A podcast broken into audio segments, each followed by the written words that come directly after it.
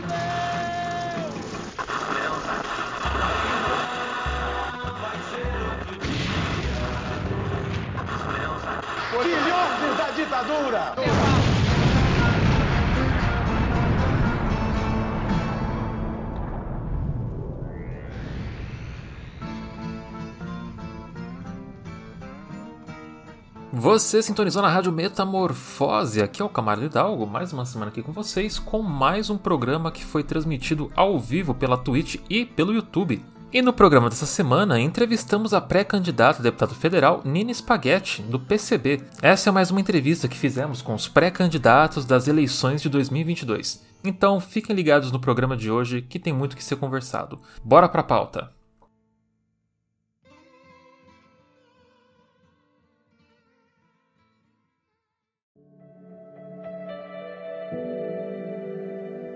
Você que gosta e acompanha a Rádio Metamorfose e o jornal Metamorfose já se perguntou como pode contribuir para que o nosso trabalho não pare? Basta dar uma conferida na nossa campanha de financiamento coletivo no Catarse. Com um pouquinho de, cada um, vamos aos poucos conseguindo arrecadar fundos para o jornal e tornando tudo isso possível. Basta entrar em www.catarse.me barra jornal metamorfose e escolher o tipo de apoio que pode realizar, sendo que quanto maior o valor, você ganha recompensas. Então seja um assinante da nossa campanha e ajude o jornal a continuar crescendo.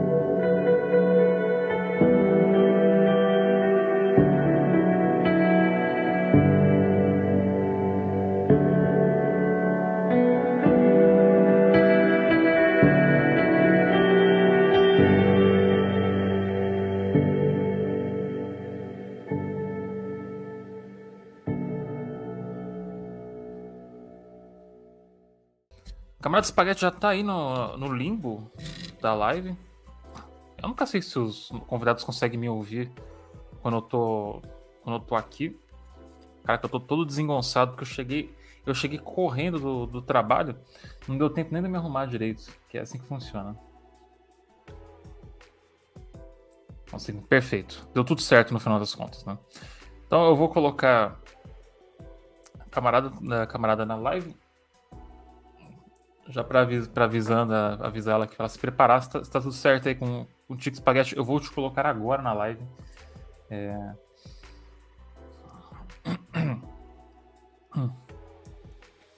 Vou, vou te adicionar isso. Deixa eu só. Oh. Pronto. Spaghetti PCB muito obrigado aí por aceitar o convite de uh, vir, vir, conversar com a gente aqui na live de hoje, aqui no canal, que está sendo transmitido também lá para o canal do Jornal Metamorfose. Obrigado mesmo. É, você está me ouvindo bem? Como é que tá a, a transmissão aí para ti? Pô, tô ouvindo super bem. Você está conseguindo me ouvir? Suave? Tô. Suave, perfeito, perfeito. Tava mandando aqui, inclusive, no meu Instagram pra galera vir pra live. Ah, perfeito. Não, é, é assim, a live, a live. Minha camisa tá toda torta, né? A live, ela, ela abre e conforme a gente, for, a gente for conversando, as pessoas vão entrando. É sempre assim. É... Mas é isso. Muito obrigado por você estar participando da, da live de hoje. Esse programa aqui que está sendo feito tanto pro canal do, da Twitch como pro canal do Jornal Metamorfose. Então ele vai virar um podcast depois. Todo mundo que não conseguiu assistir hoje vai estar tá lá gravado no canal do Jornal Metamorfose para vocês poderem acompanhar. Então todo mundo está ganhando. Então, por favor, Espaguete PCB, se apresente para os nossos ouvintes, telespectadores, quem está na live agora, por favor, fale quem, quem tu é, de onde você é, conta a sua história. Menino, é difícil, né, contar uma história que é uma história que é pequena, né, mas dá assunto. Mas basicamente o meu nome é Nina, é, mas todo mundo me conhece como Espaguete. É, já tem um tempo, porque é, na verdade as pessoas começaram a me conhecer como Nina depois, né? Mas Espaguete antes era o meu apelido de capoeira, um apelido de luta. E aí eu passei a carregar, né? Inclusive, esse apelido foi muito importante, né, na época, no início, porque assim, eu só entendi que eu no início, para quem não sabe, eu também eu sou travesti. E no início, quando eu estava descobrindo isso, eu estava pensando assim, é, ah, não tenho, não quero mais usar esse nome masculino, tá? Então vou usar só o meu apelido espaguete. Mas às vezes as pessoas perguntavam assim seu nome, eu falava, Não sei.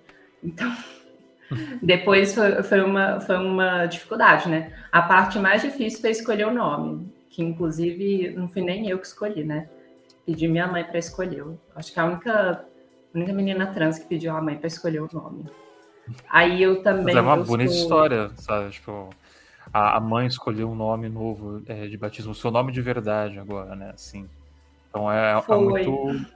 É muito doido para pensar, que nem você falou. É, é muito difícil isso acontecer. Né? Ainda mais devido ao histórico do país, né? Referente a esse assunto. É, normalmente falou que é travesti perdeu a família, né? O que é uma benção, mas ao mesmo tempo é uma maldição, né? Porque, na verdade, eu, às vezes eu acho que isso é até uma sorte, viu? Mas continuando, eu sou também comunista, eu sou é, comunista marxista-leninista, organizada no Partido Comunista Brasileiro, partidão que está aí fazendo seus 100 anos, atualmente pré-candidata a deputada federal pelo mesmo partido, né? Inclusive pré-candidata a ser a primeira deputada federal travesti, a mais nova do Congresso, né? Se vencer. É, Quantos anos você tem, Nina? Tenho 20, mas eu vou fazer 21. Que é o, que, que é o mínimo que pode. Não pode mais antes disso, não. Para as meninas novinhas aí que estão querendo entrar, tem que esperar fazer 21. Mas para tirar o título pode 16. E para se organizar, todo mundo pode. Qualquer idade, está liberado. Está liberado, gente. Se organizem, viu? Inclusive, nossa, tem uma galera. A Renata Regina, mesmo pré-candidata governadora, ela é organizada desde os 14 anos. Aguerrida, feminista desde novinha. Caramba, então é uma história, uma história jovem aí ainda, tá entrando, entrou tipo, há quanto tempo você faz parte do movimento lá no, no PCB? Então, eu comecei como secundarista, né, que é o que a gente fala de estudante de ensino básico, e eu entrei, eu decidi entrar após as eleições de 2018. Eu decidi me organizar, aquelas eleições é, foram um ápice para mim, que eu percebi que realmente não dava para continuar é, atuando como independente, não estava mais fazendo nenhum sentido. E aí, em 2019, eu já estava organizada. Me organizei para me organizar, né? Porque é, eu acho que não é só se organizar, né? Eu, eu pelo menos, estudei, um, estudei bastante antes, mas eu acho que, ao mesmo que eu, tinha um, eu deveria ter me organizado mais cedo, porque até a qualidade dos nossos estudos, ela ela é melhor quando ela acontece coletivamente, eu acho. Inclusive, assim, antes de entrar para o PCB, eu nem tinha nunca lido Lenin, por exemplo, e eu descobri que, que era centralismo democrático na minha reunião de recrutamento. Mas qual foi o seu foi primeiro ótimo. contato com o, com o comunismo no geral? Foi realmente assim, com o manifesto ou foi alguma obra assim, tipo, até de ficção mesmo que acabou introduzindo para você? Não, não foi eu assisti um canal chamado Canal das Bi, em 2015. E aí tinha uma menininha lá, uma travesti comunista também, né? Quem diria. O nome dela é Amanda Palha, acho que todo mundo aqui conhece. É, não sei, né? Para mim, para mim Amanda uhum. Palha é tipo é, é, quase Jesus, né? Tipo, conhe, é famosíssima. Todo mundo que eu pergunto conhece ela. Se não conhece de nome, conhece de cara ela fez um vídeo falando sobre LGBT esquerda. Eu já sabia que eu era LGBT, eu tinha 12 anos de idade quando lançou esse vídeo. É, eu também já era assumida, então é, eu meio que olhei para aquilo ali e falei: é, tá, eu sou LGBT, eu tô. E eu era bem petista por causa da questão da minha família. Fiz campanha para a Dilma em 2014. É, e aí eu fui lá e senti assim que aquele vídeo me mostrou que fazia sentido ser LGBT de esquerda. Realmente não tinha como separar uma coisa da outra.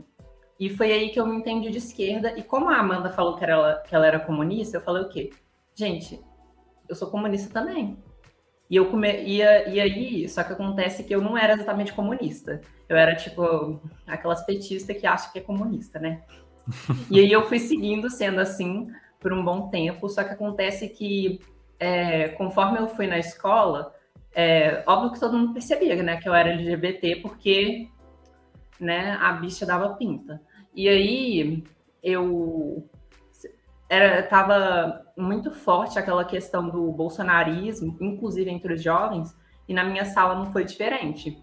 E aí eles começaram a me questionar muito, sabe? Tipo assim, o que você acha do Bolsonaro? E eu falava, não gosto, né? Tipo, ele é homofóbico, ele é racista, olha para mim. Pelo amor de Deus, né? E aí eles também começaram a falar muito que a esquerda era homofóbica, sabe? Para mim, tipo, Sim. com todas as propagandas anticomunistas. Eu lembro que nessa época estava muito famosa aquela literatura do Leandro Arnold, os é, guias politicamente incorretos da história da América Latina. Ah, nossa senhora. O, o Narlock é, um, é, uma grande, um grande confronto na internet, assim, da esquerda. O tempo inteiro que ele aparece, a galera gosta de lembrar dos guias e de como ele inventou, literalmente inventou, porque não, se não tem prova, ele inventou que o zumbi tinha escravos, né? Tipo, Sim, tirou do cu. Exato. E, e, a gente sabe muito bem que a história se faz assim, né? Quando você não tem prova, você inventa. Você simplesmente inventa que, as suas fontes sabe? Então é, é um cara aí conhecido, é um cara conhecido. E era muito contraditório para mim, porque assim, ao mesmo tempo que os meninos eles eram racistas e homofóbicos comigo, eles iam lá e falavam que ah não, que é homofóbico é esquerda, o tia matava gay, gente. E aí, tipo, no meio dessas propagandas anticomunistas, que eu lembro que em 2016, é, foi ano de eleição também, estava é, crescendo muito esse reacionarismo da extrema direita, é, falava muita propaganda anticomunista. Só que eu comecei, eu raciocinava assim, gente, eu não sei nada de comunismo. É, não faço a menor ideia. Mas eu acho que eu sou comunista porque, assim, essa galera, todo mundo que não presta não gosta deles. Os nazistas não gostam de comunista. A galera que apoiava o apartheid e o regime de apartheid perseguiu os comunistas. Os fascistas não gostam de comunista. A ditadura militar não gosta de comunista. Esses meninos homofóbicos aqui da escola também não gostam de comunista, esses branquelos de classe média sem vergonha. É... Não, tem uns que é legal, gente. Mas a maioria não era. É... Nem, todo branco, nem todo branco. Tem... É, nem todos. Nem todos. Eles, eles iam lá e, e, e, era contra comunista. Todo mundo que não presta é contra comunista. Então eu falei assim, gente, os comunistas Sim. devem ter algo de bom. Então eu vou lá pesquisar. Nessa época eu comecei a conhecer um menino também que ele era do PCdoB, inclusive, é, mas ele não me aproximou muito do comunismo, não. E aí, tipo. Nem, nem o PCdoB, no geral, assim, aproxima as é. pessoas do comunismo. Então, assim, ele estava fazendo o papel de militante do PCdoB, que é afastar as pessoas do comunismo. Total. Mas acontece que mesmo assim eu persisti. Persisti e fui lá e fui caçar, fui caçar a ler, né? É, eu tinha muito asco do Stalin nessa época, por causa que é, meu professor, ele, ele passava Leandro Narlock como é, referência bibliográfica de, ó, em algum Porra. momento. Aí é, é foda. E aí, tipo, você já imagina, ele é total anti-stalinista. Na minha cabeça, o Stalin era realmente o Hitler. Aí eu fui, mas aí, tipo assim, tudo isso, na verdade, estava me deixando um pouco... Eu não, eu não era aquele tipo de pessoa que... Nem nunca fui, graças a Deus. É esse tipo de gente que... Ah, os outros falou mal, eu vou lá e vou criar uma opinião só por causa causa disso. Eu tinha umas impressões, né? Eu fui ler sobre comunismo, mas eu estava com muito preconceito. Eu realmente achava que eu caía muito no discurso do Jean Willis, sabe? Aquele discurso de, ah, o comunismo top. E aí eu estudei só um tiquinho, e do nada, é, em 2017, eu era tipo, tipo esse, esses web maoístas que fica defendendo todas as revoluções. É, na minha época, pelo menos, uh, tinha uns web maoístas que era assim, né? É, hoje em dia os webmoistas são um pouco diferentes, eles defendem outras coisas, né?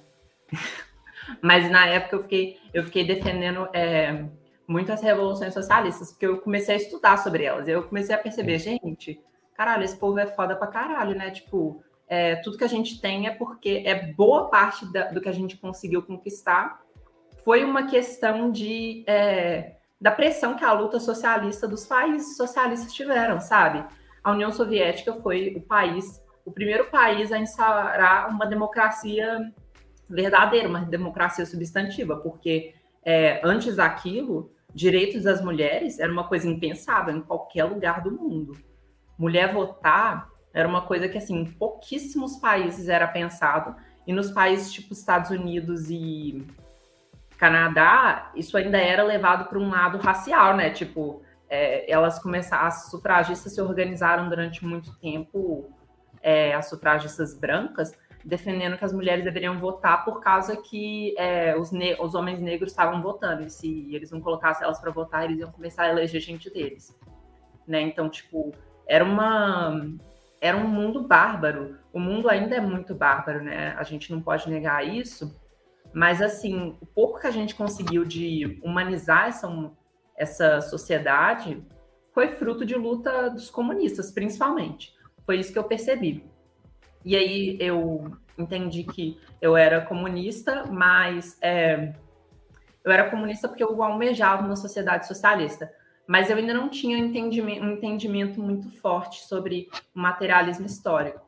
É, eu, tinha, eu, eu acabei lendo Capital muito nova, por causa que minha mãe era economista, então, tipo.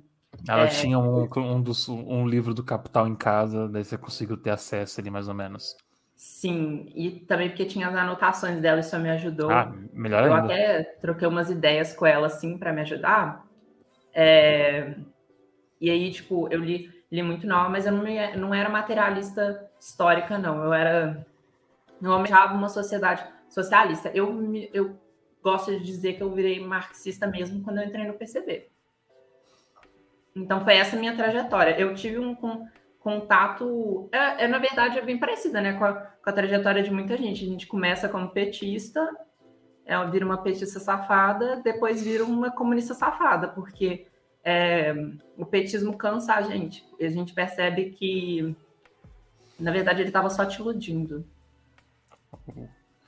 Palavras pesadas para os dias de hoje, né? Assim, ainda mais com tudo que está acontecendo. Quem diria que ainda mais fazer uma aliança com com quem tem feito ultimamente, iria afastar alguns militantes, né?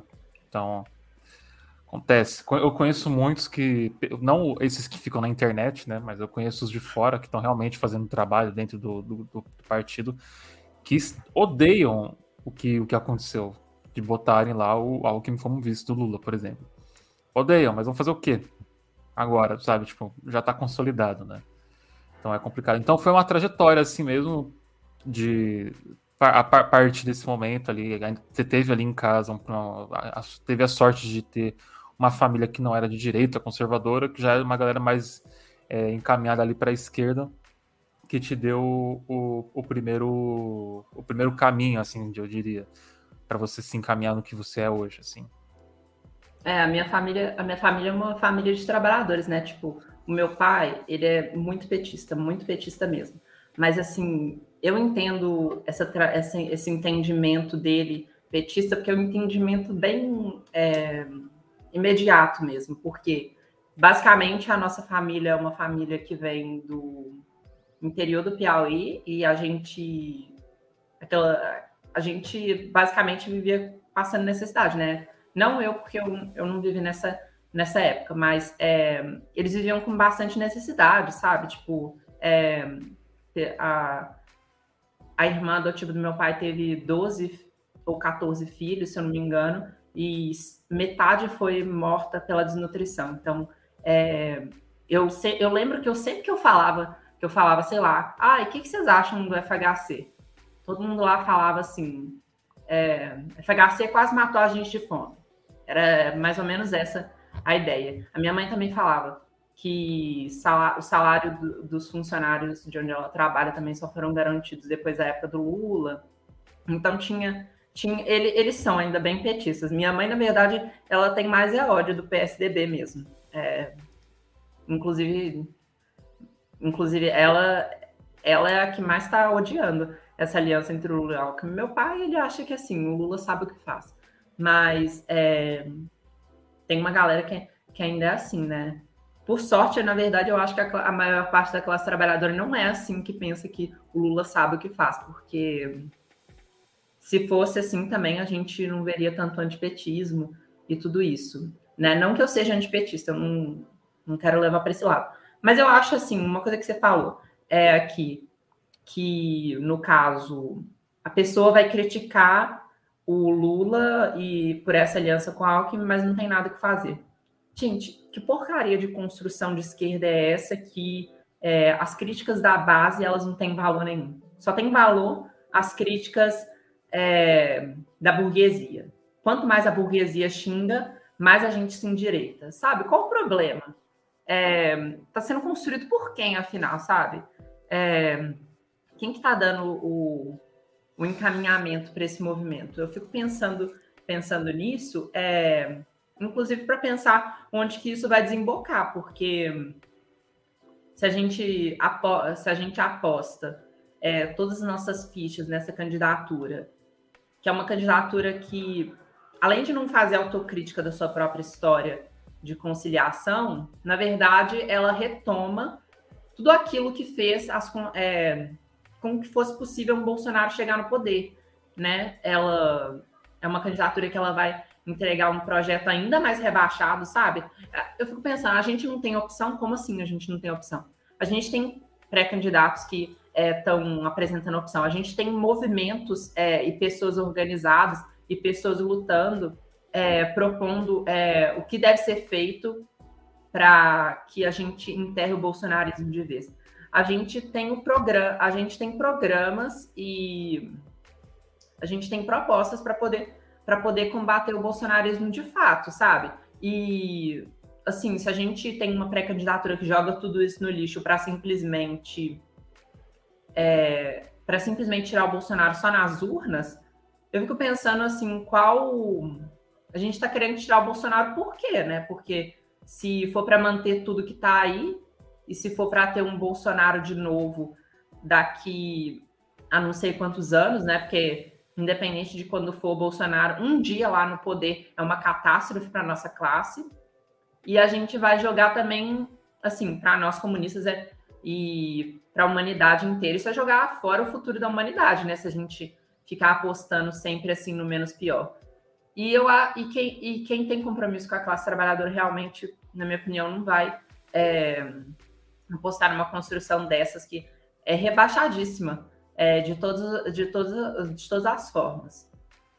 Inclusive, assim, é uma candidatura que ela não traz é, a perspectiva do projeto de dos projetos de emancipação da classe trabalhadora. É, e eu não estou pensando assim que a emancipação da classe trabalhadora seja é possível dentro do sistema capitalista. Eu entendo que para a gente fazer é, a emancipação da classe trabalhadora em toda a sua heterogeneidade, a gente vai precisar realmente de uma revolução socialista. Mas assim, existem projetos que a gente consegue fazer eleitoralmente, que conseguem taticamente, né, é, sem uma visão de horizonte de mundo é, possível, né? Porque para mim isso é só o comunismo, Sim. que conseguem é, radicalizar a luta da classe trabalhadora, melhorar as condições da classe trabalhadora para que também essas, essas condições sejam é, melhores se organizar, sabe? E não simplesmente tirar esse presidente da vez e fingir que nada aconteceu. O que ficou no passado, ficou no passado. Porque a gente não pode ficar é, perdoando torturadores de novo, né? É, perdoando criminosos de guerra, né? Que é o que é o que de fato, né? O braço é, repressor desse estado tem sido tem sido para a população negra, para as travestis, para os povos indígenas e para a classe trabalhadora como um todo. E a gente não pode é, simplesmente esquecer isso e, na verdade, manter, né? Depois, porque isso também não começou no governo Bolsonaro nem no Temer, isso já vem de longa data. É, o Amarildo não foi, não aconteceu é, na época do Temer nem do Bolsonaro. A lei de drogas que o Lula aprovou em 2007 também é, não é fruto do golpe. A ocupação neocolonial no Haiti, que teve apoio do Brasil e dos militares que agora estão no governo, também não teve, não aconteceu depois do golpe, foi antes do golpe. As UPPs também não é, o retrocesso no avanço de, no, na demarcação das terras indígenas e também no, na reforma agrária não aconteceu agora, a militarização do campo e todas essas medidas que assim estão assassinando o nosso povo, que estão mantendo esse país como é, como um inferno, como um inferno mesmo para se viver. Não, com certeza. E que adianta fazer tudo isso se no final a estrutura é a mesma e pode dar um golpe a qualquer momento, né? É, não gostando do resultado final. Afinal de contas. É. E aquilo que você falou, né? Temos outros projetos aí de esquerda, né? Radical. Só que tem a questão do não tem o mesmo tempo de tela do, dos outros projetos, não tem os mesmos recursos. Então é um momento de construção política, né? De politização, de usar as eleições como a ferramenta para mostrar o, o, projeto da esquerda radical, né? Pelo que eu imagino, que é, é esse o, é, é esse o caminho que estão tentando sair pelos, pelas eleições, pelos candidatos, né? Tanto pelo Léo Péricles da UP, tanto quanto pela Sofia Manzano do PCB. Então é um momento de puxar mais gente para a extrema, extrema não, para esquerda radical. Estre, se falar extrema, né? Tipo, a extrema esquerda, tem que trazer eles para extrema, não, é esquerda, para esquerda radical. Explodiu alguma coisa aí que aconteceu? Ih, menino, só caiu um trem aqui. Ah, tá tudo certo então. Tranquilo. Tá, tá mas é, mas é. Não, mas é isso que você falou, né? E como foi essa decisão que você tomou para sair como pré-candidato? Como é que foi o, o, o, partido, a abordagem do partido? Como foi? É, foi uma ideia sua ou o partido falou, pô, você tem o potencial de levar esse, essa candidatura para frente? Como é que foi isso? Então, dizem que você vai falando em ato e aí chega uma hora que se você falar muito e se você falar bem, eles vão colocar você para ser pré-candidata, né? Então, diferente de alguns outros partidos, o nosso partido ele é um partido com centralismo democrático e as decisões elas são todas decididas democraticamente, internamente e coletivamente, né? E aí, isso é interessante assim pensar. Eu nunca, nunca pensei nisso, nunca pensei em ser, ser pré-candidata. Isso foi uma decisão que veio realmente do partido, eles me escolheram. Mas eu também, assim, eu não nego tarefa, eu não nego. É, se o partido falar, ah, você vai fazer isso, é, se eu tiver disponibilidade, eu faço, né? Porque eu entendo que é uma tarefa coletiva, assim é a minha cara aqui e obviamente assim ainda mais pensando na questão da representatividade é, nós nunca tivemos uma, uma travesti negra e jovem da juventude como eu, é como eu é, no Congresso Nacional. Isso atrai muita gente e isso também é, isso mostra que a gente pode ocupar também esses espaços politicamente, trazendo a perspectiva nossa, que é a perspectiva socialista do poder popular. Mas é realmente uma candidatura coletiva e o principal objetivo de uma candidatura comunista atualmente é fazer propaganda comunista. O momento da eleição, o momento que a classe trabalhadora costuma estar mais é, costuma estar tá, tá mais interessada em política e que há mais espaço para poder falar de política nos espaços, é, principalmente para quem tem, tem mais força, né? A gente não tem muito for, muita força, mas a gente não pode deixar de politizar esse, esse, esse momento. E aí a minha candidatura, assim, a minha pré-candidatura, né, no caso, é, é uma pré-candidatura que é a minha, a minha cara, ela vai estar tá lá representando um projeto coletivo um projeto construído com as bases, né, da militância e também as bases sociais que a gente tem contato. E eu fui escolhida justamente por isso, né? É, eles achar o partido achou que eu estava preparada para poder representar a nossa linha política e o nosso programa. Inclusive, para quem quiser conhecer mais sobre o nosso programa do Poder Popular e as pré-candidaturas daqui de Minas Gerais, eu convido vocês a participarem de uma plenária que a gente vai ter dia 11 do 6. O horário ainda está a decidir, mas está no site do Coletivo Feminista Classista na Montenegro, no, de, de Minas Gerais. Essa, essa live que a gente vai fazer, essa plenária, vai ser com as candidatas feministas é, que a gente está lançando, pré-candidatas feministas que a gente está lançando, é, corrigindo, né? Porque não é, não é candidata ainda, gente. A gente não, não começou a. A gente está em pré-campanha, calma. A gente está é... tá aqui. Alô, alô, TCU, quem, quem seja mais que esteja vendo aqui o que a gente está fazendo, isso aqui é só uma conversa. Agora é a, a hora de falar das nossas ideias políticas. É, é... e mais do que nunca é, intensificar é, intensificar essa, essa, essa, esse momento de falar das nossas ideias políticas, fazer formação no intuito de organizar mais é, setores da classe trabalhadora. E é isso no final que para isso que serve uma candidatura comunista, uma candidatura revolucionária, uma candidatura radical comprometida com os interesses da classe trabalhadora, né?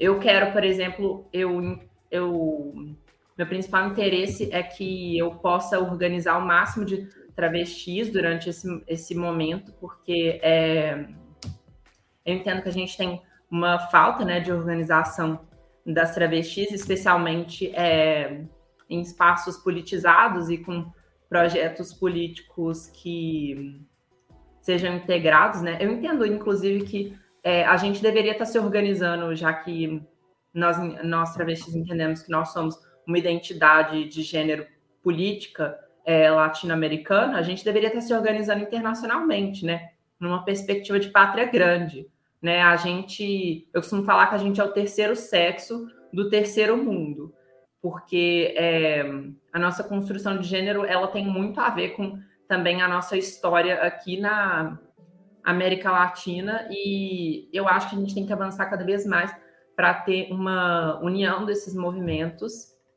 é, de uma forma construtiva.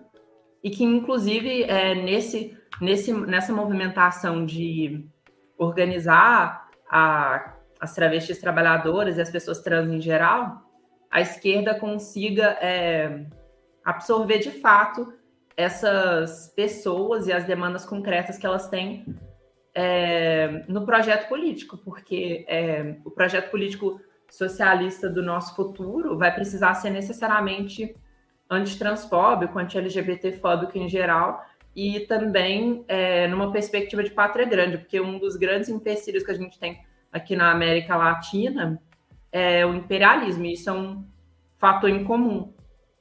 Então, é, a integração latino-americana ela é interessante para todos esses grupos. E eu acho que é nessa que a gente vai avançar, inclusive é, percebendo que não, não só as travestis, outros grupos também têm uma interligação latino-americana muito forte. É, a perspectiva da pátria grande ela também se expressa muito é, expressivamente nos grupos dos povos indígenas. Recentemente, os partidos comunistas de alguns países da América Latina decidiram lançar um manifesto é, de apoio à luta dos povos indígenas, né, um, um, manifesto internacional, que também é uma questão nacional. É, de fato, a questão nacional aqui na América Latina, ela é uma questão de integração nacional, mas ela também é uma integra uma questão de autonomia, uma questão de luta contra o imperialismo né, é, nas nossas terras. É, é, uma, é uma luta conjunta, né? Esse, essa questão da pátria grande que você fala é muito importante. É, e, e, assim, vendo hoje o cenário político do, do seu estado, né, em comparação com o, o resto do país, né? Ainda mais falando como partido, você vê que existe um acolhimento maior da, de pessoas trans, travestis, nos partidos comunistas, socialistas no geral, do que os outros partidos, que sempre vejo que existe um pouco de. Não, bastante preconceito, bastante homofobia, bastante transfobia, e eu vejo muito esses partidos abraçando mais essa pauta, falando muito mais disso nos movimentos sociais, é, seja onde for, é, não tenham medo de mostrar a pauta que está defendendo, né? E botando essas pessoas à frente para falar disso, né? É, total. É... Eu acho que isso tem que isso tem avançado assim dentro dos partidos de esquerda radical. No PCB, pelo menos, isso tem avançado bastante. É... A gente já tem bastante pessoas trans organizadas e atuando, inclusive como eu vejo como futuros quadros, né? A Fiamaro, por exemplo, é um exemplo. É, no nossos coletivos também a gente tem cada vez mais a Luna do Santa Catarina, é, a Sol Martins também, né? Uma camarada aqui que atua muito comigo, a gente constrói bastante é, juntas, porque a gente também estuda na mesma universidade. Né? Beijo, Sol. Tamo juntos. Beijo, Sol, linda. Espero que você esteja assistindo. E eu acho que tem, que tem avançado sim, mas eu acho que isso não é uma pauta é, central para a esquerda atualmente. E eu falo isso por um motivo bastante claro, né? É, a luta das pessoas trans, ela, ela por muito tempo foi é, ignorada pela esquerda e também, é, na verdade, ela teve, ela teve o seu papel, né? Porque assim, as pessoas trans, quando elas começaram a se organizar, elas não se organizaram na direita, tá, gente? É, não tem como inventar isso, não tem como dizer isso. Elas se organizavam sim numa perspectiva é, de classe, porque não tem como negar que a maioria dessas pessoas eram da classe trabalhadora extremamente paupérrimas. Então, é, elas começaram a se organizar assim, em torno de suas medidas imediatas, né? Como políticas públicas para prostitutas, como é, acesso à moradia, fim do preconceito, da discriminação. Isso tem a, a gente tem um, um longo histórico disso. E quando acaba a ditadura, a esquerda começa a assumir mais aos pouquinhos essa, essa a inserção dessas pautas, né? Inclusive tem um livro chamado Brasil fora do armário que conta um pouco dessa história, uma leitura bem inicial para a gente poder entender a história do movimento LGBT. Ele não é muito é, focado na questão trans especificamente, mas é mais, mais nos movimentos feministas e LGBTs em geral. Mas tem uma entrevista da é, Giovanna Baby com a Amanda Palha, que está no Instagram dela, que ela conta. Eu não sei se vocês conhecem Giovanna Baby, ela é, assim, velha guarda das travestis, é, uma grande lutadora, está no movimento desde 1979. A gente tem um pouco de dificuldade, né, de resgatar, resgatar isso, né, porque é, a maioria morreu e a maioria morre muito jovem, né. Então, assim, não, não sei muito se elas conseguiriam pensar, é, ainda mais na dinâmica de vida que é, leva uma travesti, uma pessoa, uma mulher trans e uma pessoa trans em geral em situação de prostituição, em situação de vulnerabilidade e de marginalidade extrema, eu acho que essas pessoas às vezes elas não, a gente perde muitos registros. E quem trouxe esses registros foi bastante a Giovanna Baby, a Antra tem trago bastante um, uns, esses registros para a gente conhecer melhor a nossa história. Um resgate, né? Que uma Sim. história que tentou tentar apagar, continua tentando apagar, e que agora mais do que nunca é importante trazer à tona, né? É, a gente fala do Brasil, mas você, a gente é, muitas notícias do que está acontecendo, por exemplo, nos Estados Unidos, em relação a pessoas trans, por exemplo, e direitos no geral, né, que estão sendo retirados de lá e que refletem no resto do mundo, né? Afinal de contas, as, a, a direita, que é o que está no poder, costuma se espelhar né, no que acontece nos Estados Unidos. Então é um apagamento, né, mais ou menos, que acontece. É total. Assim, gente, e os Estados Unidos ele não fica atrás, atrás em transfobia do Brasil, não. Ele, o Brasil é o país que mais mata transfobia, porque é, mais mata pessoas trans, porque antes aqui, matasse é um... os transfóbicos, né? Que fosse é, o país dera, que mais né? matasse os transfóbicos seriam. Um Mas é nosso coisa. plano, viu? A gente quer fazer os transfóbicos terem tanto medo de sair de casa quanto as pessoas trans têm atualmente. No futuro, essa é a nossa perspectiva. E aí, o, os Estados Unidos não ficam atrás, não. Ele, eles matam pessoas trans e eles apoiam esses regimes que. Assim, a política dos Estados Unidos, do imperialismo para a América Latina, eram ditaduras que assassinavam pessoas trans, principalmente as travestis, né? As travestis, elas eram um, grande inimigo da ditadura militar, não tem como é, fugir um pouco disso, sabe? Eles literalmente trucidavam com a, com a gente naquela época, não tinha direito nenhum, era extremamente vexatório. E esse termo, ele inclusive se popularizou muito durante a ditadura, enquanto um termo de. que não foi um termo que surgiu é, para a gente, a gente começou a se chamar travesti, na verdade, não, né? Tipo, eles é um termo que foi atribuído, né? É um, é um termo quase que da segurança pública. Vamos, é, um grupo de perigo, né? Que a gente, que eles queriam, que eles queriam realmente exterminar. Não conseguiram exterminar as travestis, não conseguiram exterminar os comunistas.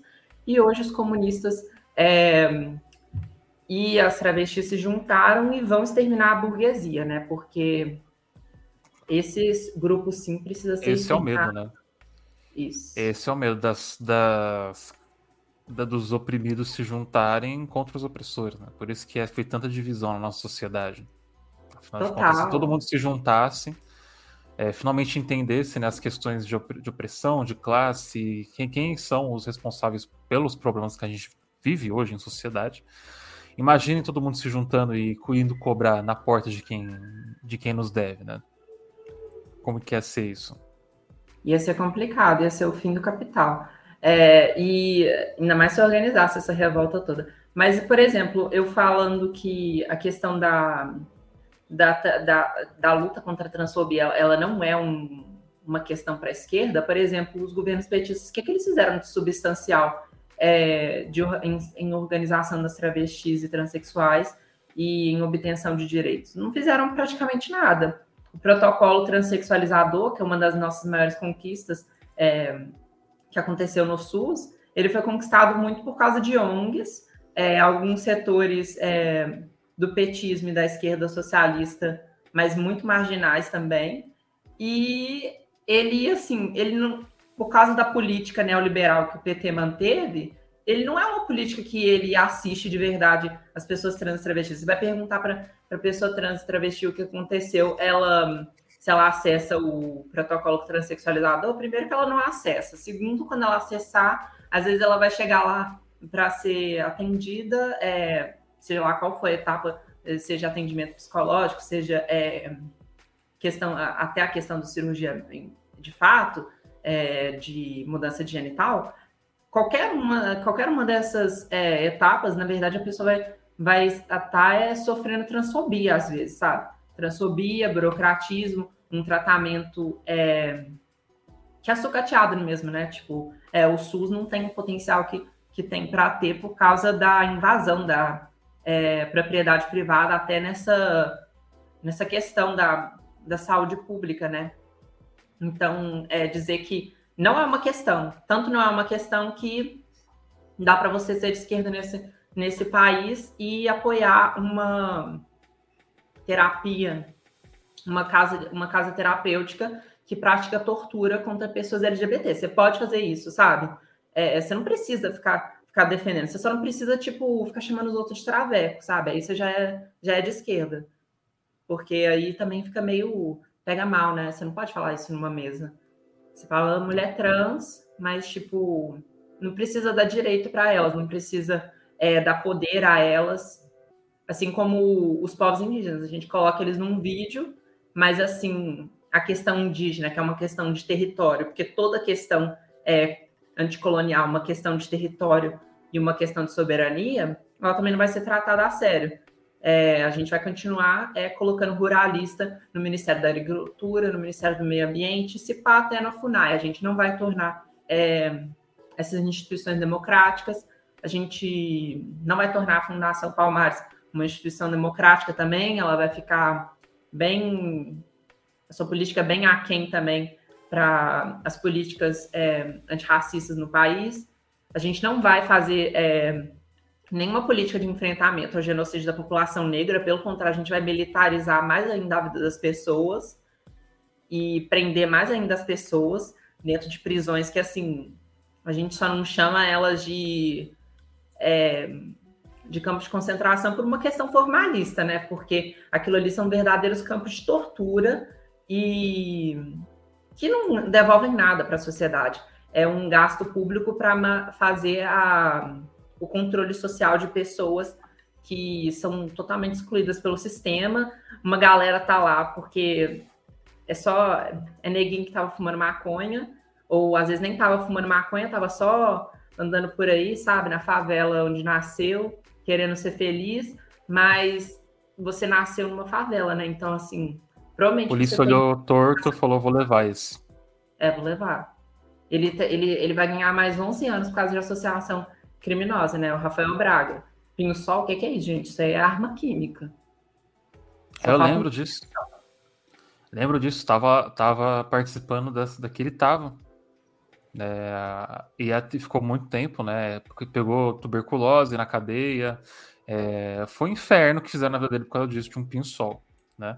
É, e a então... tuberculose é uma coisa que é, roda solta na, na cadeia, nas prisões.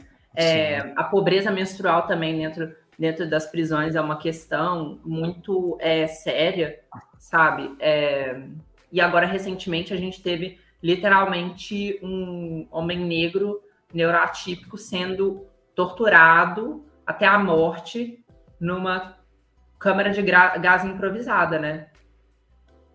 Será que, será que agora qual vai ser a campanha do fascismo liberal? Vai ser para privatizar as câmaras de gás porque elas estão sendo improvisadas? Vai fazer uma, uma gestão das câmaras Sim. de gás desse país, né? Uma coisa bem a lá Hitler, né?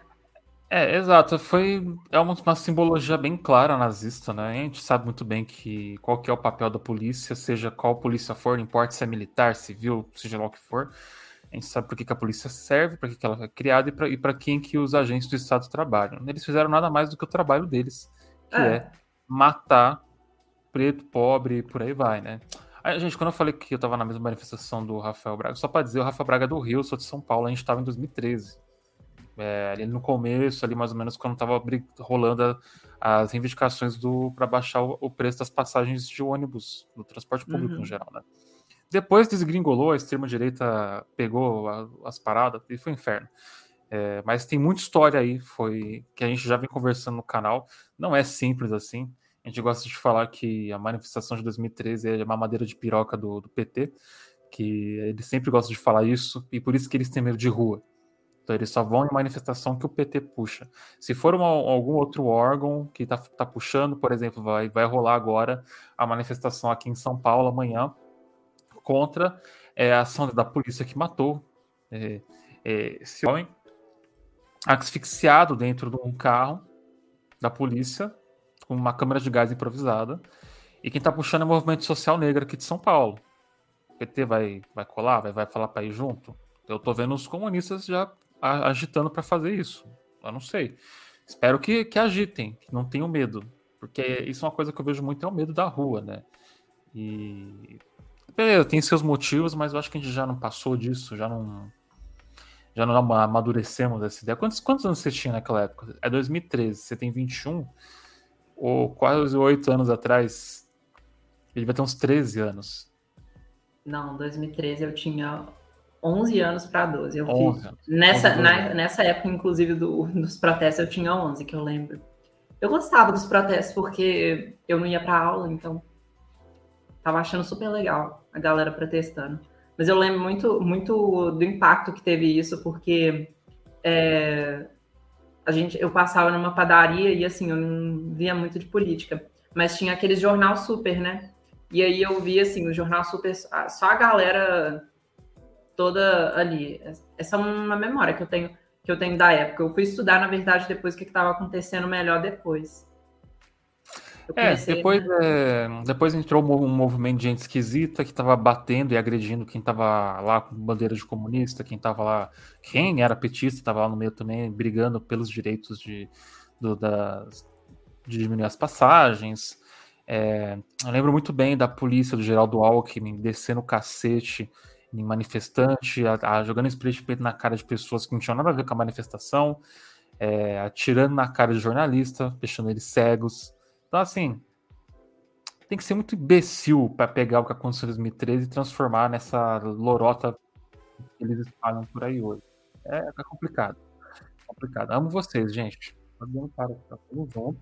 Entendeu? Ah, eu não amo, não. É que eu tenho que manter a minha imagem. Eu tenho que ah, ser. Tá, imparcial, coisa que eu não sou. Mas eu tenho que parecer, pelo menos. É, enfim. Mas, é, Nina, Nina, você prefere ser chamada de Nina ou de espaguete? Qual, qual que você é mais Pô, tanto faz. Na realidade, assim, eu, eu não sei se você viu, mas eu tenho um tanto de nome, né? Então, cada lugar que eu tô, as pessoas Sim, me chamam de um nome. Eu acho que eu tô meio que fugindo, sabe? Eu acho que se alguém bater na minha porta um dia, eles vão perguntar: ah, quem tá? Essa pessoa mora aqui? Eu vou falar: não. Quem é essa quem, pessoa? Quem é essa pessoa? Quem, quem é essa pessoa, sabe? Tipo, sou uma então, garota então, de mil nomes. Eu quero, eu quero fazer uma pergunta um pouco mais leve, que me contaram uma história aí que você quase fez o Luigi ser banido da, da Twitch. Isso é real? Isso aconteceu mesmo? Como, como é que foi isso? Gente, o que, que, é isso? Quem foi, a, quem foi a bicha que contou essa história? Eu não. Não posso dizer as minhas fontes. Minhas fontes são, são segredos, segredos do jornalista tenho o direito de manter minhas fontes privadas escondidas. Mas falaram que você, por um acidente, quase fez o Luigi perder. Uh, foi fazer a tweet dele fechar. Depois você conversa com, com, a pessoa responsável. Não sei de nada, só me passaram essa informação. Não aconteceu isso, gente. É mentira? É fake news? É fake news, né? Engraçado, já estão inventando fake news sobre mim. Olha, eu vou, vou cobrar então da pessoa que indicou. Que vou falar pra você, você me espalhou fake news da, da espaguete. Eu vou, vou, vou ter que ir atrás de você agora. Ou, ou se você Inclusive, não pode falar. Deus abençoe o Luigi, viu? Se você não quiser falar, porque os advogados falaram para não, não comentar o caso, tá tudo bem. A gente, a gente, a gente mata ele aqui, tá tudo certo. Mas... Vai chegar um processo para essa pessoa, para essa pessoa em breve. Mas assim, uma outra pergunta que eu gosto de fazer sempre aqui para os nossos. A pantomima patuscada.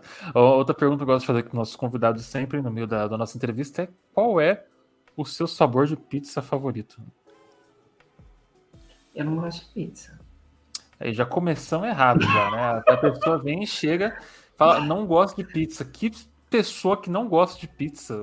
Me, me, explica essa história, porque você não gosta de pizza agora, você tem que explicar. Assim, na verdade é que eu, eu, eu meio que gosto de tudo, mas é que pizza não é o meu, o meu prato favorito. Mas se eu fosse escolher uma, a que eu comia mais, é, a que eu mais costumava pedir era a calabresa. É, acho que é essa. Mas eu dava ah. cebola pro meu cachorro. Eu não, gosto, eu, eu, eu, não gostava muito de pizza que ela. Já, já percebeu quando você pede pizza, tipo, eles não adoram a cebola, né? Então, tipo, vem uma cebola meio crua, mas meio assada. Sim, a cebola costuma bem. Com... É, o, é, eu, dava, eu dava cebola pro cachorro. Meu Deus, o coitado do cachorro comendo cebola crua. Ele, ele comia. Olha aí, de, denúncia aqui de maus tratos aos animais. De, a espaguete dando cebola pro cachorro dela. Ele queria cebola, ele queria cebola, ele queria cebola não, né? Ele queria calabresa. Ele queria calabresa. Aí eu, dá, é. aí eu ofereci a cebola para ele. Mas hoje em dia que eu sou vegana, eu não tenho comido muita pizza também não. É, Ainda é... bem, né? É, o que eu ia dizer aqui, aqui, aqui em São Paulo é muito difícil você ter uma pizza ruim, né? Então tem muitas pizzarias veganas, inclusive. É, você pode, isso é verdade. Agora, aqui atrás. em Minas, o caso é diferente, tá? A pode pizza de São Paulo, ela, olha só, eu sei, os mineiros não gostam de falar mal de nada daqui. Vou perder todos os meus votos por causa disso. Mas assim, as coisas que são boas em São Paulo, pizza e pastel, isso é verdade. O resto não, não tem mais nada de bom. Inclusive. A tipo... cidade feia, poluída, tudo que os prédios uns, uns carburador. É, é mas é a pizza e o, e o. Aqui tem lugar para comer, isso eu posso garantir. O que mais não, tem é lugar é para comer. Isso é verdade. Qualquer esquina é... que você vai, tu come bem aqui em São Paulo. Isso aí é uma. Não é mentira, não importa onde você esteja. E no interior também de São Paulo, viu? Interior, pô, também muito bom. Sim, então, agora aqui em Belo Horizonte, assim, é, se você gosta de queijo, de doce, tipo de goiabada, essas coisas assim, você vai aí, se encontrar. Inclusive, é, é recomendo muito a galera pro Mercado Central. Hum. É, é uma troca equivalente, pô. É, vocês não têm a pizza boa, mas em compensação vocês têm o queijo fácil. Tem acesso ao queijo, aos meios de produção do queijo. Então, né, é só ir atrás da, aí que, que conseguem. É, não, e... vai ter pizza boa aqui, só que assim, é, você vai ter que ir na sorte. Você vai encontrar um lugar que vai ter pizza boa, você vai pedir lá até a sua morte, ou até a morte deles. Aí alguém vai morrer lá, ou o pizzaiolo vai morrer, o lugar vai fechar, e aí até você encontrar outro. Eu sei que eu acho que deve ser por isso que antes as pessoas fidelizam. O meu primo, ele era motor, motoboy em uma pizzaria, e a de lá era muito boa. Fechou. Entendeu? Aí o outro mudou o pizzaiolo. Fechou. Eu não fechou, não, mas ficou ruim. É. Que é, é o cara que faz a, a, pizza ser boa, no final das contas, né? É, o, é tá na mão dele. Eu achar uma vegana boa, viu? Tá na mão deles o sucesso ou o fracasso da, da pizzaria. Se não for um pizzaiolo bom, provavelmente ele era paulista, o pizzaiolo que, que saiu fora. Que, que aqui é inacreditável. Parece que tem a, aqui tem uma grande escola de pizzaiolos, não? Que todo, toda pizzaria é boa. Muito difícil ter uma pizzaria ruim em São Paulo. Uhum. Esfirra também, né? Esfirra também. É Na verdade, às vezes é o mesmo lugar. Inclusive, eu achei interessante essa, essa prática de, de paulista de colocar, de vender esfirra e, e pizza, pizza no meu lugar. É. Aqui não é, é, é, que antes aqui, tipo, a gente era muito dependente do Habibs, né? O Habibs ficou uma merda, ninguém mais compra esfirra no Habibs praticamente. Tanto que eles estão eles abrindo mais franquia do Ragazzo agora do que o Habibs. Então, a gente meio que tá de boa. A gente meio que tá de boa com a questão de. Agora ele tem esfirra em qualquer pizzaria, então a gente compra das pizzarias mesmo. E é bem melhor, viu?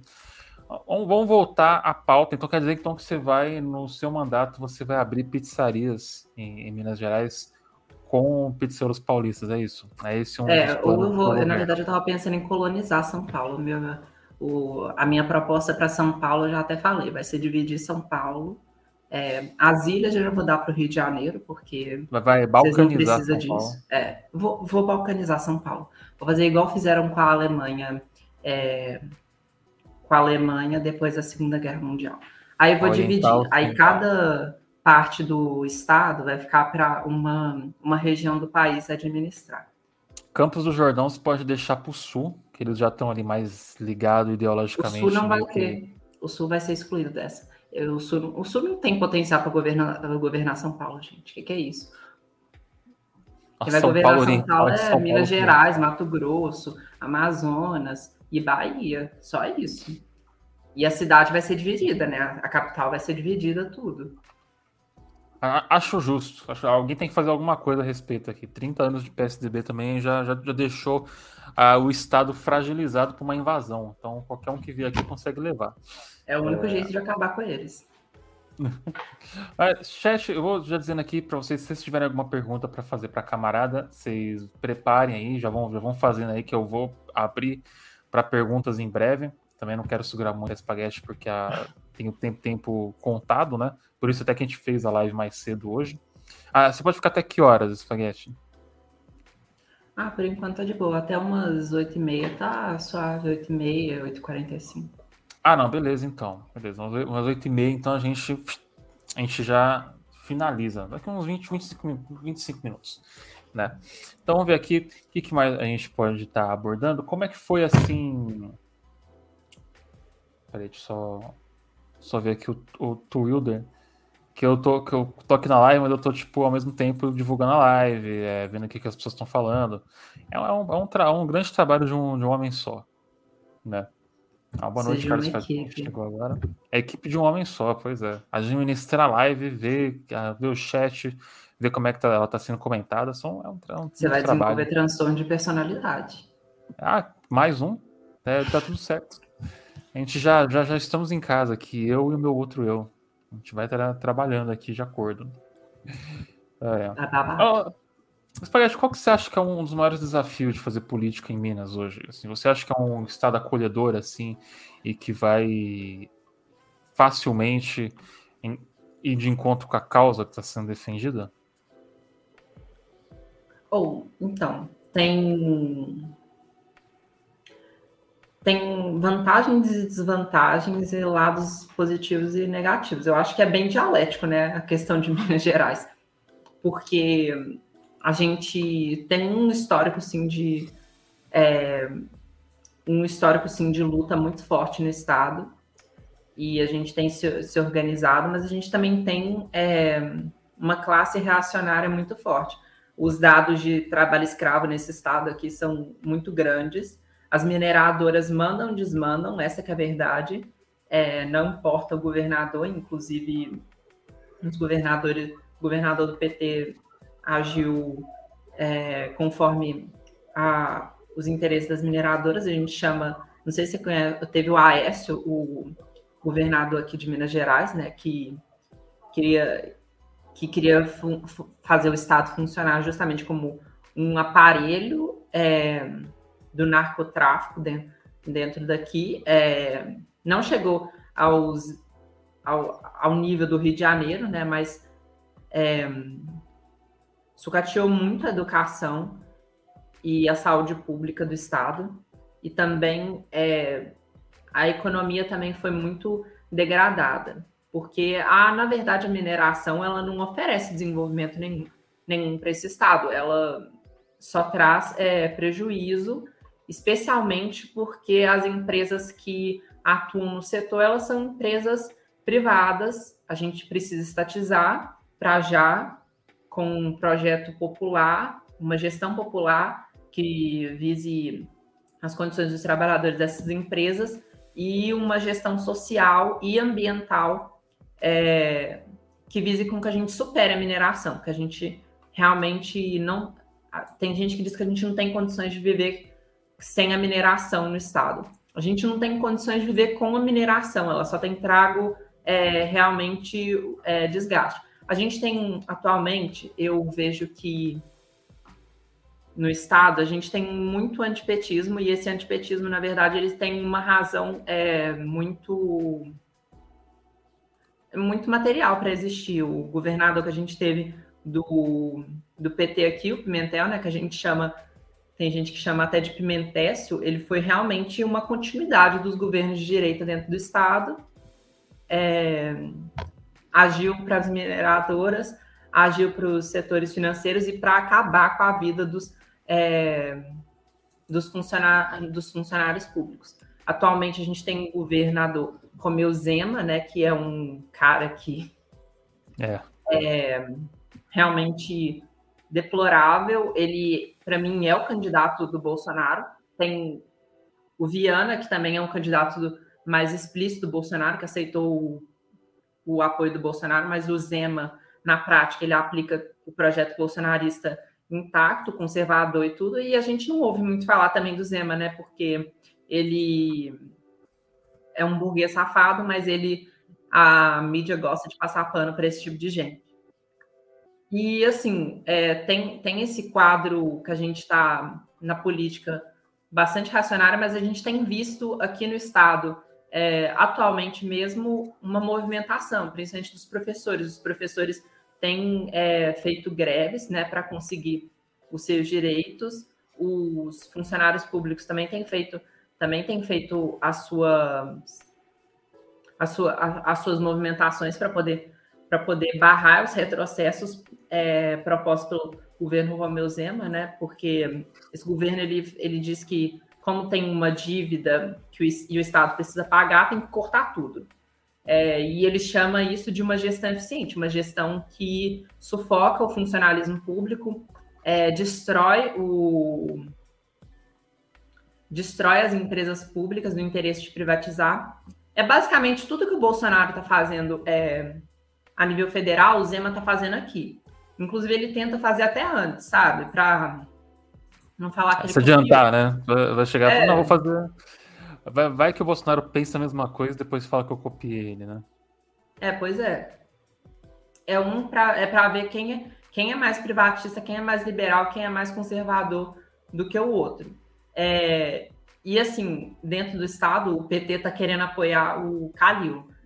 No nosso estado, ele está querendo apoiar o Calil para governador. O Calil, que é um cara que é um, é um conservador, ele é um quadro conservador, espancador de professor, o Calil não valoriza a educação. O Calil passou a, os dois mandatos que ele teve na prefeitura, dois mandatos quase completos, né? Porque ele não completou esse agora, desistiu para ser governador, é, com casos de espancamento de professor, é, com caso de repressão, com caso de censura, que aconteceu uma censura, inclusive, a uma performance das pessoas trans que ia acontecer num evento cultural aqui na cidade e que inclusive foi muito denunciado que ele fez essa censura. É, totalmente conservador, é proibicionista ele.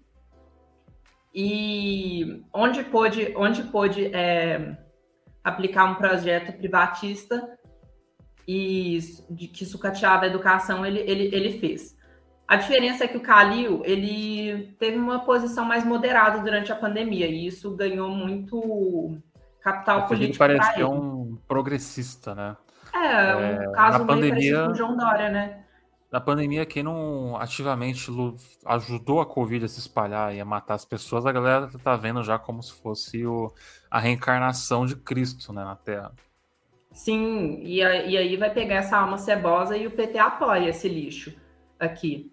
Mas a gente também, mas a gente pode dizer assim, a gente tem uma, uma um, um, movimento de luta crescente aqui, é, inclusive um dos sindicatos formados é, pelos trabalhadores da mineração, é, se eu não me engano, mas foi um sindicato ligado à mineração, é, foi formado também pelos comunistas, né, com a ajuda dos comunistas. A gente tem a camarada Tuane, que está bastante ativa nessa luta, mas é, onde, onde, tem, onde tem retrocesso também tem resistência. E no momento a nossa situação é bem de resistência mesmo. A gente não está tendo tanto tantas oportunidades para ter vitórias, né? As vitórias elas são muito importantes para a classe trabalhadora. As vitórias elas trazem para a gente é, a sensação de que faz sentido o que a gente está fazendo, mas nacionalmente a gente não tem tido muitas vitórias. E em Minas Gerais não é diferente. A gente está numa situação mais defensiva mesmo dos trabalhadores. E eu acho que sim, que as pessoas vendo essa situação aqui, na, aqui no estado, elas tendem sim a, a apoiar. Eu vejo aqui a gente tem tido bastante saldo político, eu tenho participado é, de mesas de debate, eu tenho é, participado da, das assembleias também quando eu posso, e conversando com as pessoas assim em geral, é, dá para a gente perceber, é, nas ocupações né, que eu tenho é, contato, eu vejo sim que as pessoas elas é, elas estão elas abertas ao novo, né? A classe trabalhadora ela entende que o que está aí não dá para ficar. Inclusive o Bolsonaro surfou muito nessa ideia de que o que está aí não dá para ficar, mas ele era o que mais estava aí há mais tempo. Ele é o pior que já estava aí. E a gente agora quer mostrar que é, a gente pode oferecer, oferecer muito melhor, né? É, eu, acho que, eu acho que tem muito chão para a gente caminhar, mas eu acho que, em geral, o movimento LGBT e comunista e dos trabalhadores, ele tende a crescer, a crescer sim aqui no Estado. E é, e é preciso, né? Um dos estados mais... É, um dos estados, maiores estados do país, mas assim, é, a questão de eleger uma pessoa aqui é muito difícil, porque é, exige muitos recursos, é um estado enorme, né? Eu acho que é o segundo, não, é o segundo maior colégio eleitoral do país, mas entendendo que a política não é feita só em base de eleição, é, eu sinto que a gente avançou muito. O problema é que, assim, é, em, questão, em questão eleitoral, realmente vai ficar, ainda vai, ainda vai ser bem difícil, ainda mais é, tendo em vista esses setores que o, a própria esquerda está é, se dando se dando ao desprazer, né? Porque para mim é, é, é uma vergonha, né? Ver a esquerda apoiando no nosso estado esses esse bando de burguês safado, que o Calil também é outro burguês nojento, só tem burguês aqui é, governando a política, é tudo um bando de, além de burguês, conservador, é, tudo da velha política, e que não oferecem perspectiva nenhuma para o nosso Estado. Acho que a, a, gente vai ter que fazer essa construção nas bases, mas é, acho que é isso, né? A gente, a gente, vai, a gente vai superar esse momento em que a gente está só resistindo e vamos avançar. É, o momento de revidar, né? Tá chegando. É aquilo que a gente falou no começo da live, né? É um momento importante para começar a politizar e construir uma base, né? Então, se nos últimos anos foi possível fazer o, PCB crescer, é, nascer um outro partido de esquerda radical como a UP, quer dizer que o cenário político está muito propício para isso. Talvez aquelas pessoas ali que não votaram em ninguém em 2018 estejam começando a decidir de que lado que elas estão, né? E só, só precisou ir lá conversar com elas. E alguém lá falar: não, chega aí, não comemos bebês, não vamos sacrificar, não vamos invadir sua casa, não vamos sacrificar idosos num, numa grande fogueira para o deus Moloch, não vamos fazer isso. O que, que a gente quer, na verdade, é que você se aposente, descanse, tenha uma, não trabalhe até foder tua coluna e não, não conseguir aproveitar uma aposentadoria, tenha tempo para seus filhos, né? que você não é, tenha medo de sair na rua e ser morto por ser, ser quem você é. Então, é tudo uma questão de quebrar, eu acho, né, a narrativa que está controlando aí o geral, que foi espalhada pela mídia, foi espalhada pelos governos no geral. Então, o que antes foi uma grande oportunidade perdida de politizar, é, de politizar a, as pessoas, né, que foram os governos do PT no, no Brasil, que eles criaram, eles criaram consumidores, né, não criaram uma, uma classe trabalhadora consciente, criaram consumidores e que aconteceu? Se tivesse feito, se, se tivesse ali uma força na mão do povo, não tinha, não tinha tido golpe. Não, o golpe não ia, não ia ter passado, não ia acontecer. Então fica a lição, né, que o que os partidos de esquerda radical estão fazendo agora é exatamente aquilo que devia ter sido feito, que é politizar, trazer ali, conversar com as pessoas, fazer ocupação, é, criar movimento social e mostrar que as pessoas têm direitos, podem ter mais direitos e que a gente tem que mudar o sistema que a gente está vivendo hoje, né? É mais ou menos essa visão que eu tenho, que eu vejo que está acontecendo. Pode ser só coisa da minha cabeça também, sei lá. É, é verdade. Ainda é pequeno, mas é, vai, a gente vai avançar. É, inclusive, assim, não crie consumidores, crie militantes. Essa é a grande coisa, né? Até porque, como diria Linda Quebrada, homem que consome só come e some. Homem que consome só come, fudeu e some. Então, assim, ele vai consumir, depois ele some. E aí vai voltar é. no Bolsonaro. Olha aí, a linda e quebrada, né? Então, então somos todos nós aqui no momento, lindos e quebrados. É, dando a letra. Mas travestis sabiam disso tudo antes. Pô, é, é, o conhecimento, pô. O conhecimento tem que ser passado de alguma forma. Então tá aí, ó. Pela forma oral, na música. Então, então, chat, eu quero abrir aqui os últimos 10 minutinhos da live para perguntas. Se alguém tiver alguma pergunta para Spaghetti gostaria de fazer, agora é o momento. Tá? Se vocês têm alguma dúvida, que é alguma coisa que a gente não abordou aqui que vocês querem que a gente aborde, a gente não pode falar muito de campanha, porque não começou a campanha. Então, quando a campanha começar, eu acho que é legal a gente ter uma outra conversa para falar mais ou menos do cenário político e tudo mais. É, como, por exemplo, ah, aqui é uma boa viagem atômica. Como conciliar política com religião? É difícil, viu?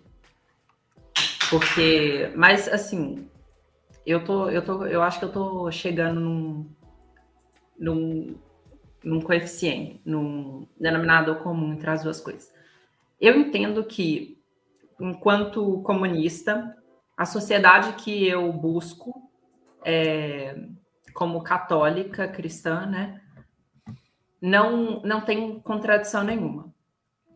Ao mesmo tempo, eu vejo que existe sim uma contradição entre marxismo e religião, né? A gente for ver a interpretação da religião, uma interpretação metafísica, né? Eu vou chegar aqui, por exemplo, falando é, que Deus criou o homem e a mulher. O caralho, né? É, não, porque eu entendo, enquanto marxista, que isso, o gênero é uma questão de construção social, inclusive nem existe só homem e mulher. Mas eu fico pensando também até onde que isso não é histórico, porque é, se a gente for pensar, inclusive eu acho que a Igreja Católica e as instituições religiosas em geral, como elas são muito antigas e elas estão em constante mudança, porque é, as coisas a gente aprende com o tempo, né? Igual, por exemplo, com o avanço da ciência, a gente. Se eu falasse, por exemplo, que a Terra não é plana é, e que, sei lá, tentar fazer uma explicação é, geofísica sobre como se formam os trovões, como acontecem os relâmpagos. Isso com certeza ia ser é, heresia em algum momento da história é, medieval. Porém, hoje em dia a gente sabe que a Igreja Católica, por exemplo, é, já reconhece esse tipo de ciência e, inclusive, é, retirou aquela excomungação que ela deu para o Galileu Galilei, quando ele trouxe para a gente que a Terra, na verdade, ela tinha um formato meio de globo, né? Então, assim, é, a política e o marxismo, ele também é um avanço, ele é um avanço científico.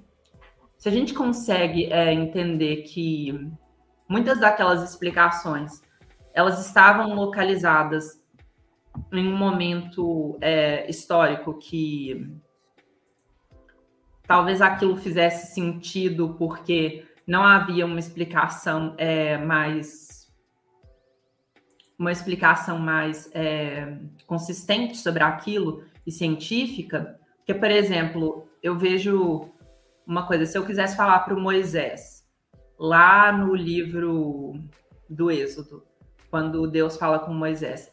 Eu não ia falar para Moisés que é, de travesti, né? Porque não existia travesti ali onde, onde ele vivia, né? No Egito daquela época, não existia, milhares de anos antes de Cristo. É, então, assim, da mesma forma, hoje em dia, você não vai dizer que ser homem e mulher é natural para uma pessoa que tem estudo e que tem reflexão, que entendeu sobre isso. Então, assim, a gente também não, não ia ver uma cirurgia no coração acontecendo naquela época. A gente não ia ver uma. Essas coisas, sabe, que são, na verdade, avanços científicos. Eu acho que falta também as pessoas entenderem que ciências humanas, elas são um avan... é, que elas são ciências, né?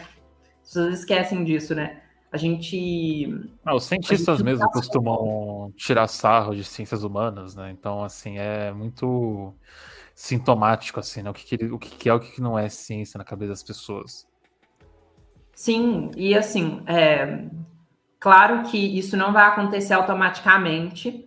As instituições religiosas, todas elas, elas vão ter uma certa resistência a essas questões é, que trazem o materialismo histórico, porque elas, a princípio, são estranhas à fé religiosa.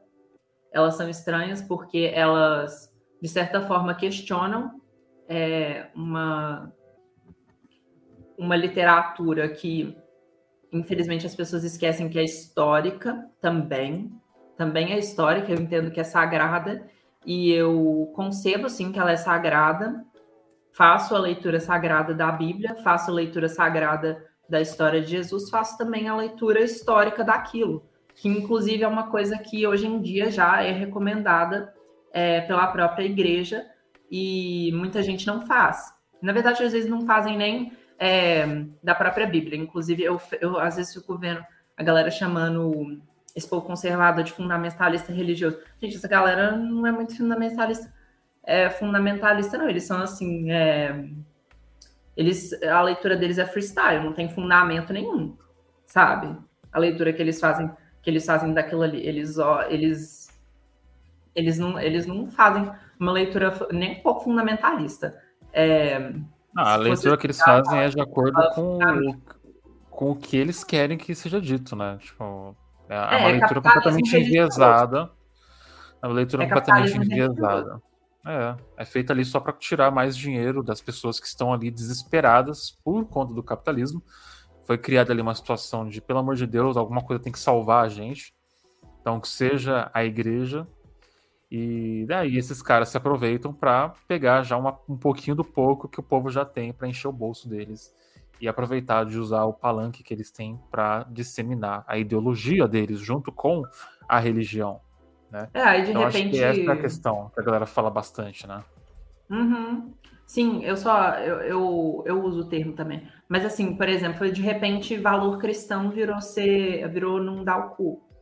E ao invés de ser você ser profundamente indignado e mobilizado com as questões da sua época, que era isso que Jesus era, um sujeito político profundamente é, mobilizado, articulado e sensibilizado com as questões da sua época. Ele era um revolucionário da sua época.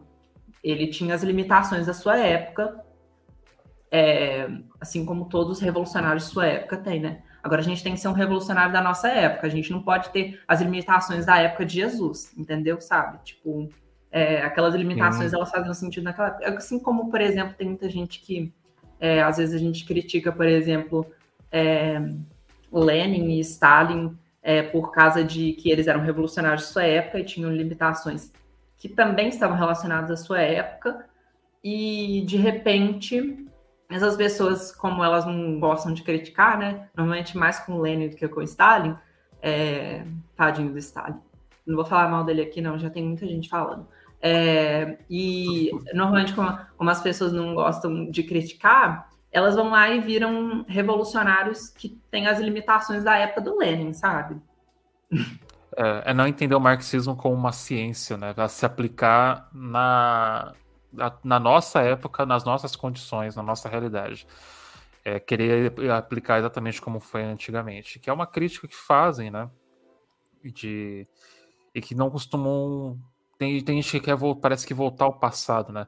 Tem aí os, os Nazbol, que são os praticamente nazistas, que se dizem bolcheviques, que são reacionários, eles, eles querem aquele, aquele ideal do homem bo, bolchevique e tal, não, não pode ter LGBTs no meio, não pode ter trans, não pode ter travesti, que ah, vai, vai botar a pessoa, a trans e a travesti na fábrica para trabalhar?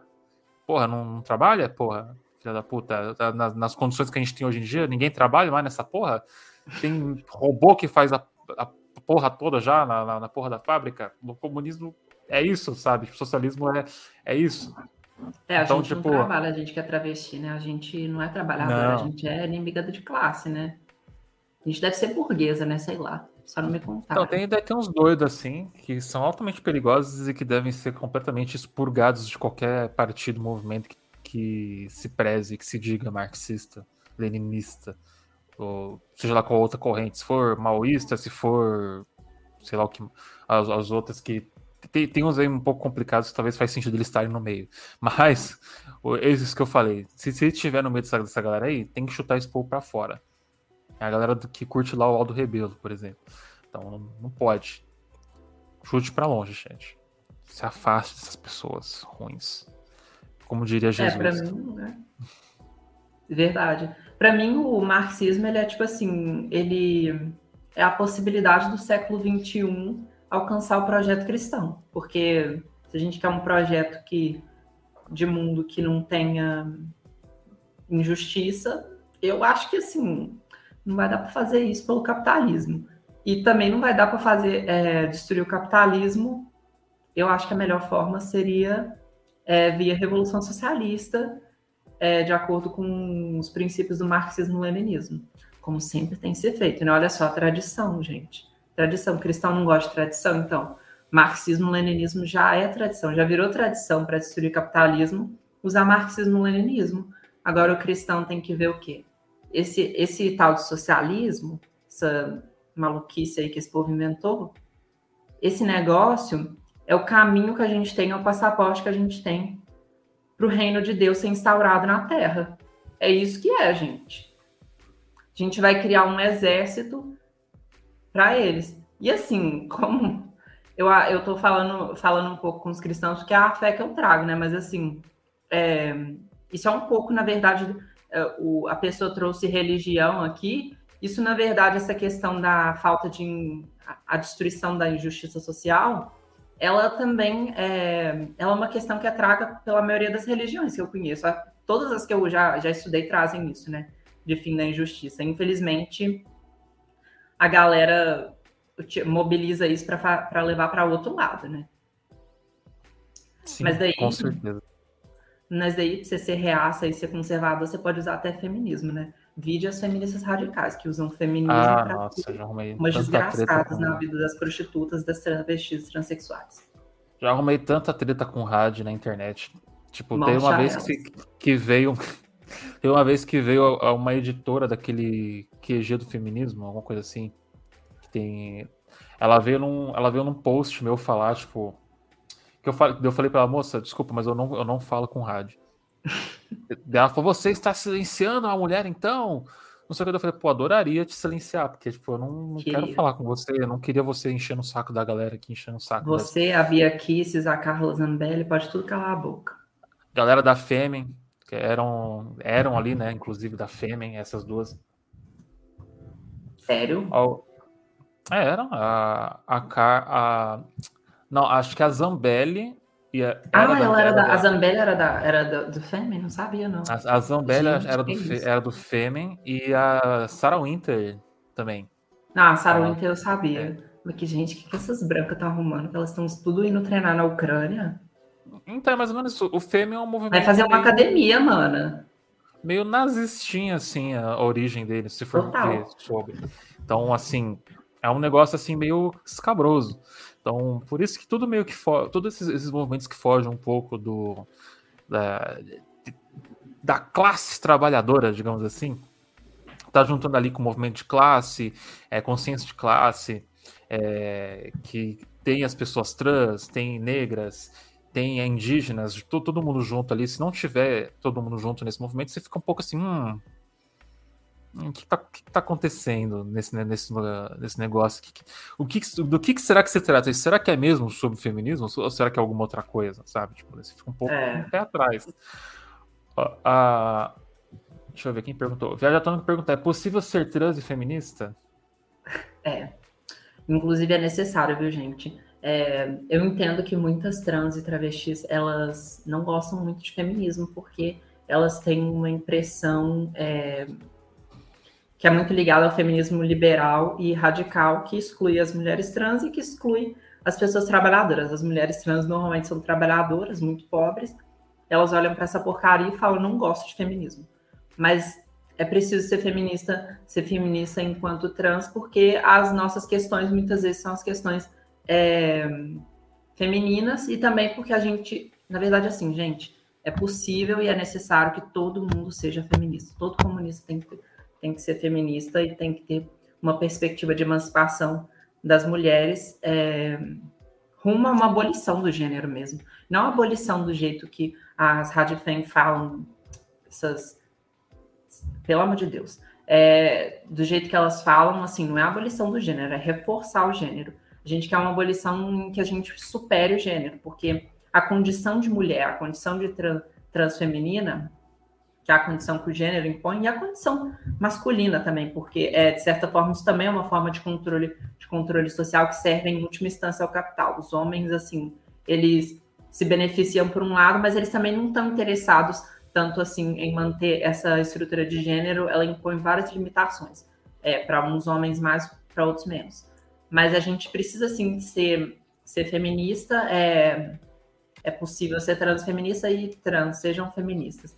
A Johanna Berkins mesmo falou assim que é, uma, para quem não conhece Johanna Berkins, uma tra mulher trans é, argentina, militante histórica do Partido Comunista Argentino, já faleceu, mas ela trazia essa questão como o feminismo trouxe é, uma visão nova para a questão das, das mulheres trans e das travestis. Também não só, não só as, as, trave, as, as trans e travestis podem ser feministas, as putas também podem ser feministas e devem ser feministas, e a gente também deve, enquanto feministas, lutar pelos direitos das prostitutas, porque, é, afinal de contas, se a gente, tem gente que fala que a gente quer abolir a prostituição. Eu, a gente quer abolir todo o trabalho salariado, gente, inclusive a prostituição. Mas a gente também quer abolir o casamento. Então, assim, se a gente for ficar nessa neura de ah, vamos abolir, então a gente sabe, mas as esposas a gente aceita. As putas não, as putas você vai, você vai procurar uma igreja, vai se converter, vai virar uma mulher sadia, bondosa, é, delicada, que não vive essa vida de depravação, aí sim a gente acolhe aqui nesse feminismo. A gente não quer esse tipo de feminismo reacionário. Vamos aqui uma última pergunta, então, para encerrar, né? Para não, os nossos últimos cinco minutinhos de live. Uh, Bacatito faz a pergunta: O que fazer quando alguém diz que existe hierarquia entre lutas de classes e pautas ditas equivocadas e prejudicativamente identitárias, como racismo e feminismo? É aquela pergunta, né? Tipo, o que, que vem primeiro? É, vem cor ou classe, né? Tipo, vem gênero ou classe? Ou então, é, eu mando a pessoa, manda a pessoa e, por favor, também indica uns materiais, como, por exemplo, Mulher Raça e Classe, da Angela Davis, para essa pessoa entender que, na verdade, a formação dessas questões, elas estão interligadas. Não existe classe trabalhadora sem gênero, não existe racismo sem gênero, não existe racismo sem classe. Essas coisas, elas existem todas para oprimir a classe trabalhadora, para criar hierarquizações da, da classe trabalhadora, é, com a finalidade de desunir a classe trabalhadora, mas também é, digerir o sistema mundo que o capitalismo criou. Racismo, é, além de desunir a classe trabalhadora entre os países, porque existem países em que as pessoas são consideradas brancas, né, ou seja, gente, e o, as outras pessoas que não são gente, né, que são de outros países, né, o outro. Assim como tem isso para poder gerir o imperialismo, é, e escravizar os povos do mundo, o gênero também existe para que é, essa manutenção da sociedade de classe aconteça. Gênero não é à toa, gênero é para divisão do trabalho. Existe uma divisão de trabalho, gente. Questão de classe é, e questão de raça e questão de e questão de, de, de, e todas as questões de uh, opressão, exploração são para divisão é, sexual, generificada, racial do trabalho. Então, assim, todas elas é, estão ligadas ao trabalho na, na, sociedade capitalista, né? Inclusive, assim, quem estudou a forma mercadoria de forma marxista mesmo, não, marxiana, não tem essa, tanta essa dificuldade, né? A não ser que a pessoa seja muito preconceituosa, aí ela ignora, assim, essas questões aqui porque, ah, não, só quero me sindicalizar, não quero dar direito para mulher, para mulher, para preto e para viado. É, é, aquela questão, né? Ignorar o que está escrito, literalmente, o que está escrito é. na, no, na, no, marxismo. A gente sabe que teve contradições durante a história, teve atos hediondos que foram cometidos durante a história, e que, assim, a gente sabe, é, mas a gente sempre tem que ver o que existia antes e o que, que existiu depois da Revolução e o que, que foi feito durante a história depois disso, né? Então, é complicado. A história nunca, nunca é fácil. Não, a, gente, a gente nunca romantizou. A gente sempre sabe dos problemas, das problemáticas.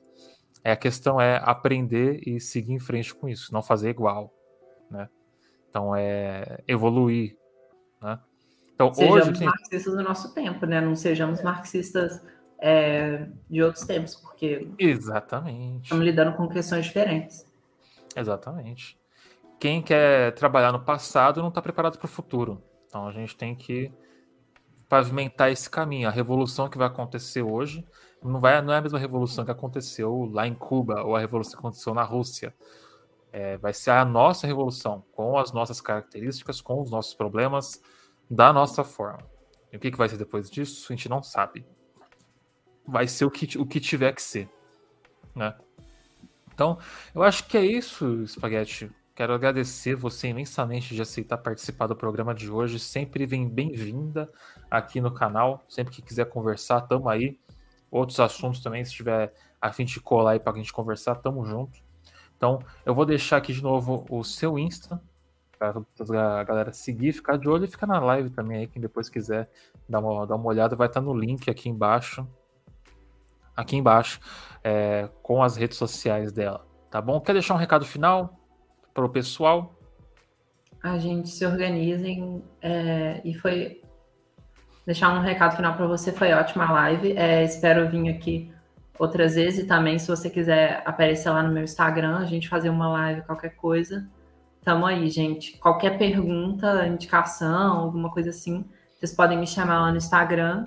É, espero encontrar vocês por aí e que a gente tenha cada vez mais comunistas.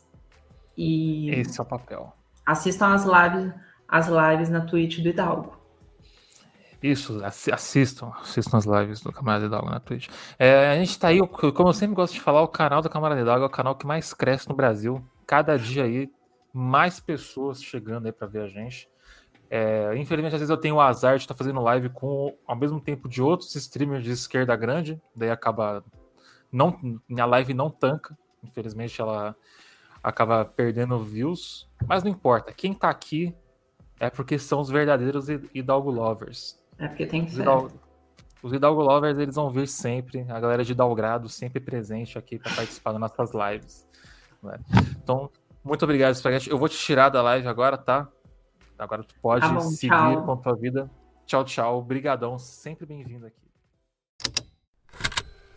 Estalo Podcasts.